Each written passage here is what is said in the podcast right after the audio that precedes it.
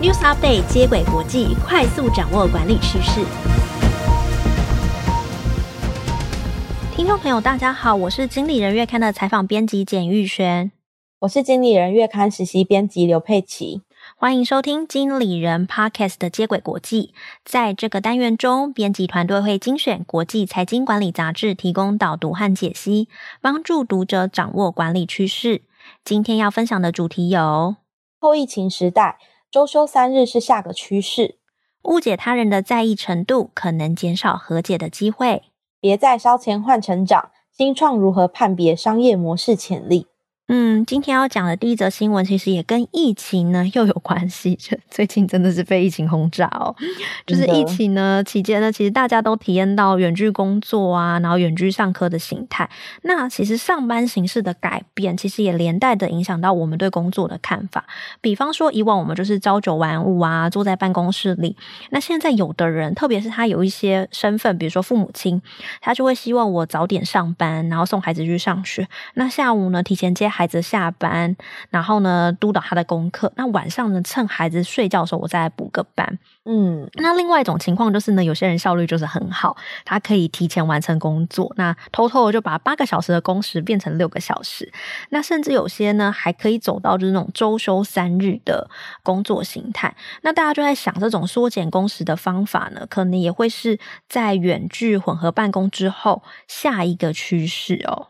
本来我自己会以为，就是周休三日应该是北欧这种工时比较短的国家的政策，但根据日经亚洲的报道，会发现到长期以严苛工作文化而闻名的日本呢，其实有一些大型的公司也相继宣布了这种缩短工时的计划，像是今年四月，日本的日立集团 Hitachi 他就宣布将对旗下一万五千名的员工实施一周工作四天的制度。那在同月呢，以宝可梦系列游戏而闻名的游戏开发商 Game Freak 也透露，部分的员工已经采用一周工作四天的这个模式。另外，像是松下控股啊、日本电器等公司也都有在考虑，就是采取相似的措施。除了日本呢，亚洲的其他国家也正在朝这个目标迈进哦。像是印尼的 P to P 网络借贷公司阿拉米，去年就引入了四天工作制，用来改善员工的心理健康和生产力。南韩教育公司 Eduwell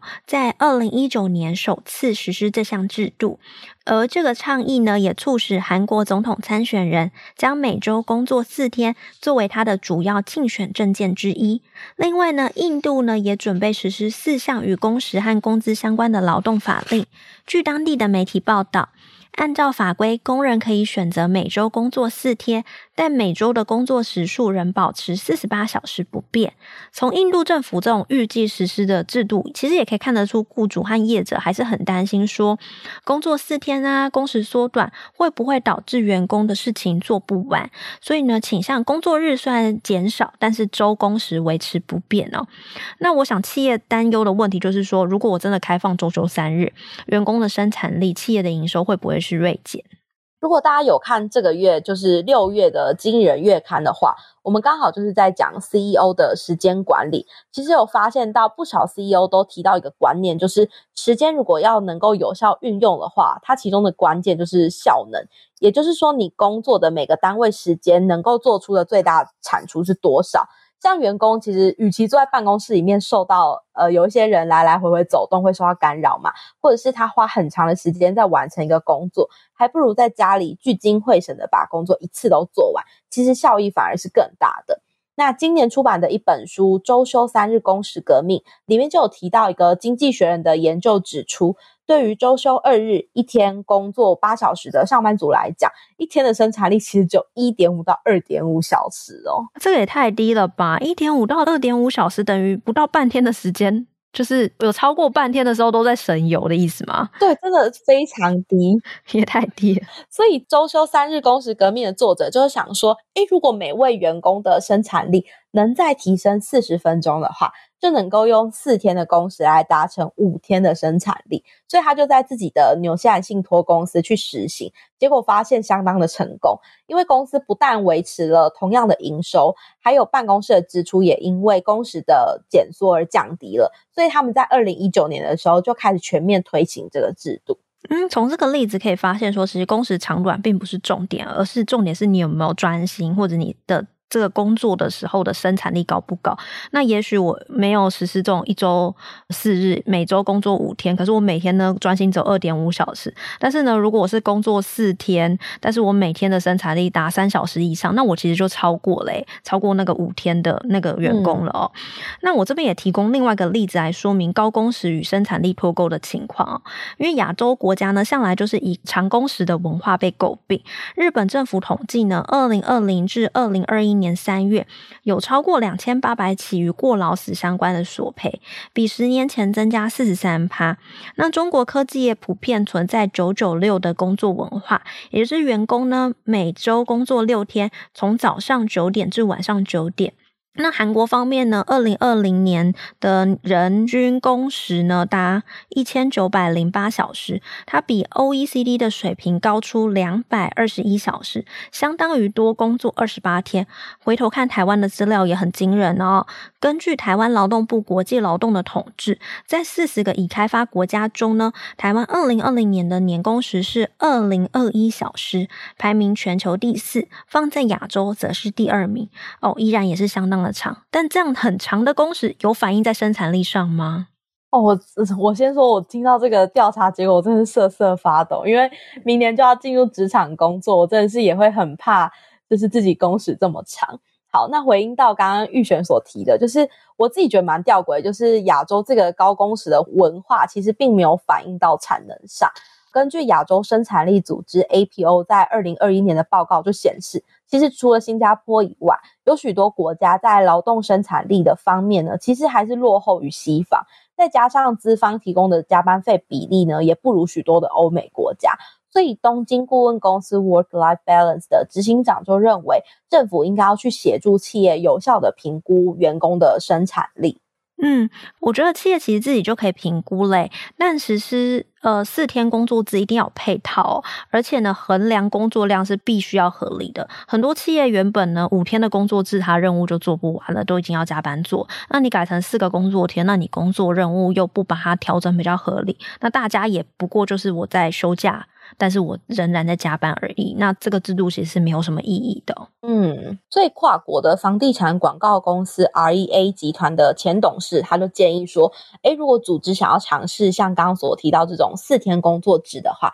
其实可以调整以下的作业方式。第一种方法呢，就是主管他必须和团队建立一些具体的生产力目标。那如果我们低于标准的话，我们就要回到以前的五天工作制。第二个方法呢，就是要去减少工作中断的机会。像我之前有看过学姐，她在远距办公的时候，会用一些桌上的小立牌，向同住的家人表达自己目前的工作状态，到底是勿扰呢，还是呃休息中，还是可以打扰这样子。诶，这个我有看到其他公司有做过，就是他们是在那种办公桌上，他们是插旗子，哦、然后红色呢、哦、就是我正在工作，嗯、然后绿色就是哦可以讲话，可以咨询这样子。哦，反正也是一个蛮类似的做法，这样。那最后一个要跟大家分享的做法呢，就是要记得给员工短暂的休息时间，因为过去康奈尔大学的专案计划就显示，每工作五十二分钟，然后休息十七分钟这样子的频率，其实可以提高工作效率的。所以要给员工处理私事的时间，也能够让他们在上班的时候更加专注。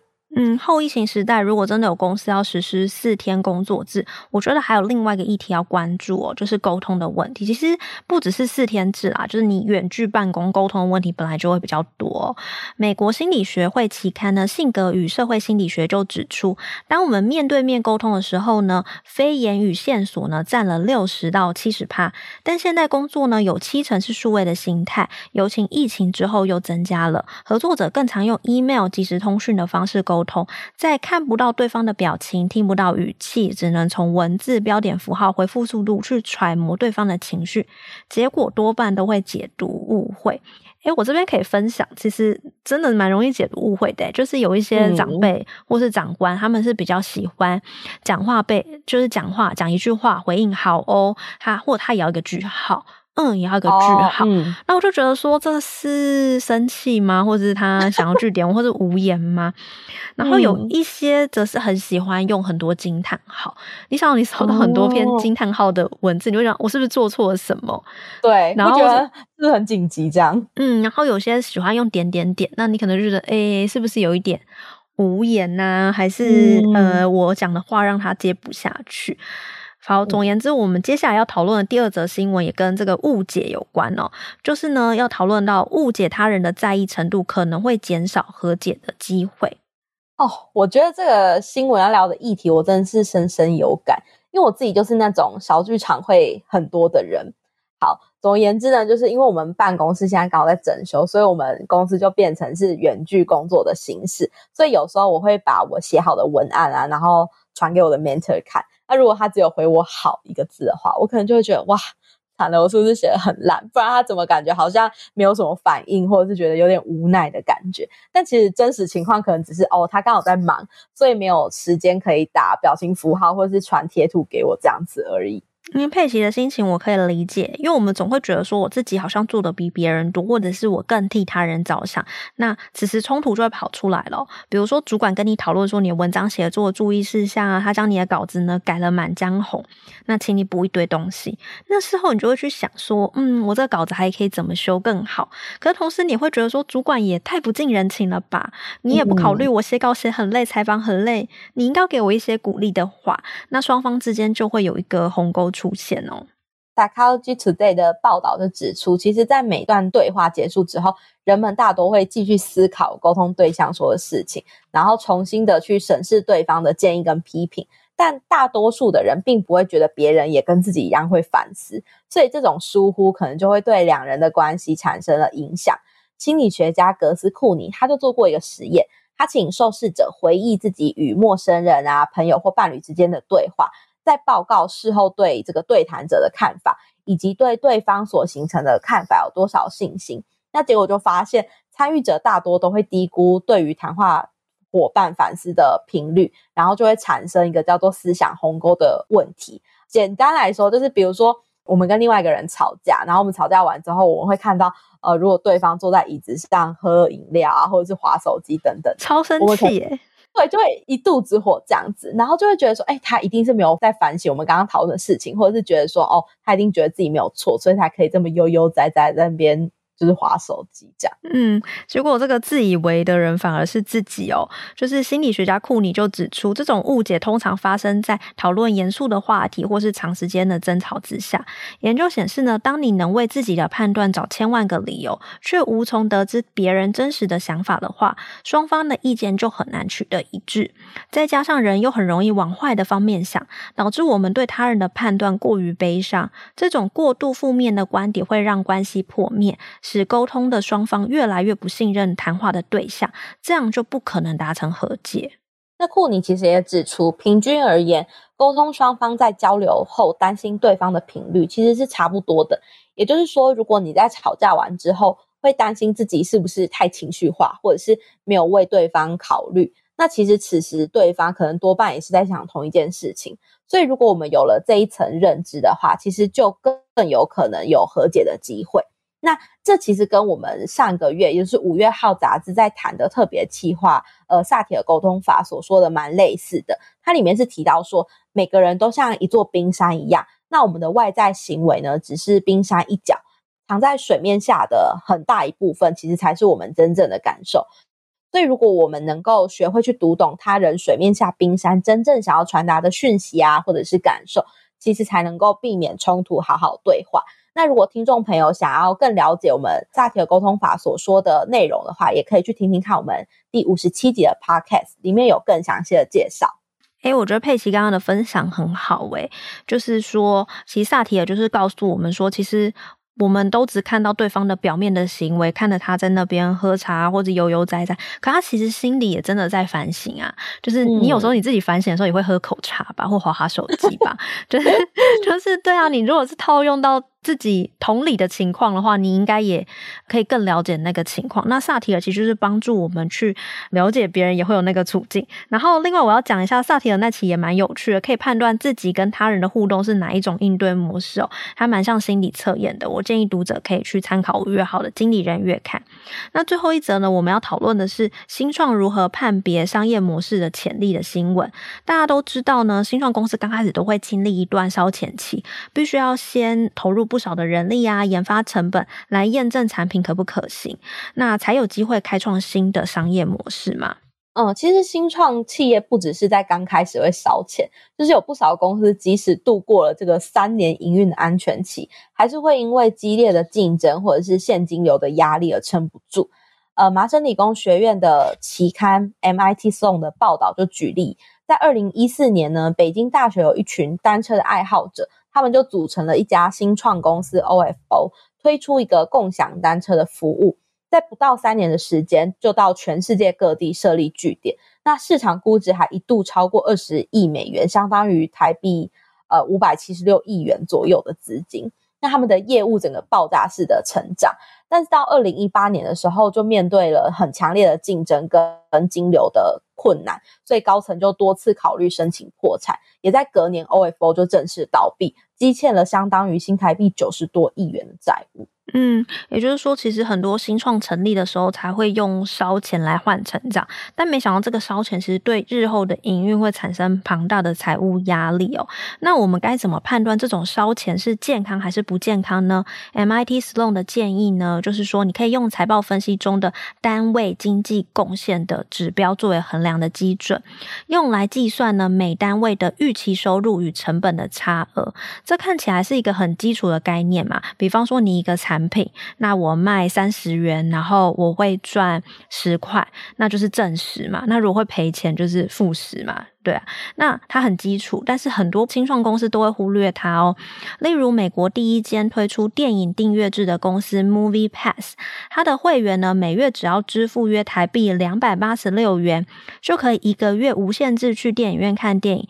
听起来超级吸引人诶。嗯，而且呢，当时呢，美国的电影票价呢，大概是一张是台币两百六十元，所以一时之间就很多人就想要用这个服务啊，用户数大增，而且占到电影售票数量的四十九趴，虽然呢，这个用户数量很庞大，但是因为它的定价过低，最终呢还是亏损两千万美元，约台币五亿七千万元。那而且呢，在二零一九年就停止了服务。嗯，在看单位经济的时候，其实经理人们可以观察三个层面。第一个就是规模测试，然后它指的是去判断这个产品是不是具有足够的数量。如果规模够大的话，就能够跟厂商议价来获得比较低的单位成本。那第二个呢，就是收入来源测试，它是指说在具备一定的数量之后，是不是能够创造其他的收入来源，像是呃网站点阅率高啊，我们就能够吸引更多广告商来做进驻嘛。那第三个呢，就是价值主张的测试，它是指说产品如果受到顾客欢迎的话，企业就拥有能够提高这个价格的能力。所以，如果身为一个经营者，我们就必须要去仔细的计算单位经济，包含产品推出啊，或者是停止服务时候的成本有多少，还需要去考虑说，呃，我们在开发业务的时候，在不同的地区或者是据点的获利能力会不会有所不同。嗯，我觉得刚刚那个分享那个三个层面的观点其实蛮好的，因为我们刚才都会希望我们用低价嘛，然后来吸引很多人订阅。可是你吸引很多人订阅或者购买这个服务的时候，那因为你这个低价算起来其实是赔本，那你可能在创造其他的价值来补这个亏损，其实蛮重要的。也就是说，如果你这个产品的单位经济贡献如果它是亏损的，那你创造再多交易量，然后没有办法创造其他价值，也很难去弥补这个资金的缺口。一个产品。如果亏十块，那你卖一百万个，那你就亏一千万，亏更大。虽然啦，这种营收其实是会随着这个交易量成长，但是你亏损也会变大。但这当然是只考虑到变动成本，也就是说你的销量变动会影响到你的成本增加。比如说你做一个面包，你那个原料成本。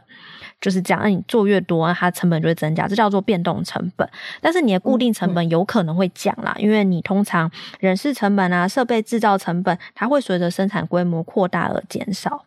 嗯，简单来说就是，呃，如果我们能够确保单位经济的贡献是正的话，其实对于新创公司来讲是比较稳固，也就是我们在前面有提到比较健康的做法。那如果单位经济贡献是正的话，我们接着就要去确保说，在客户端到底能不能够创造更多的利益，例如去提升客户的交易量，或者是降低客户流失率跟获客成本等等。嗯，如果你想要判断一间新创公司到底有没有成长的潜力，除了判断这个单位经济的贡献之外，你也要判断这间公司到底呃要解决什么样的问题，就是说它的价值到底在哪里哦。举一个曾经被视为这个矽谷宠儿的 HomeJoy 为例哦，HomeJoy 呢被称为是家事服务业中的 Uber，也就是说哦，你可以透过这个平台呢，你家里有打扫需求，它会帮你媒合到适合来帮忙打扫家里的人哦，它可以。串接有清理家中需求的人跟清洁人员服务的平台。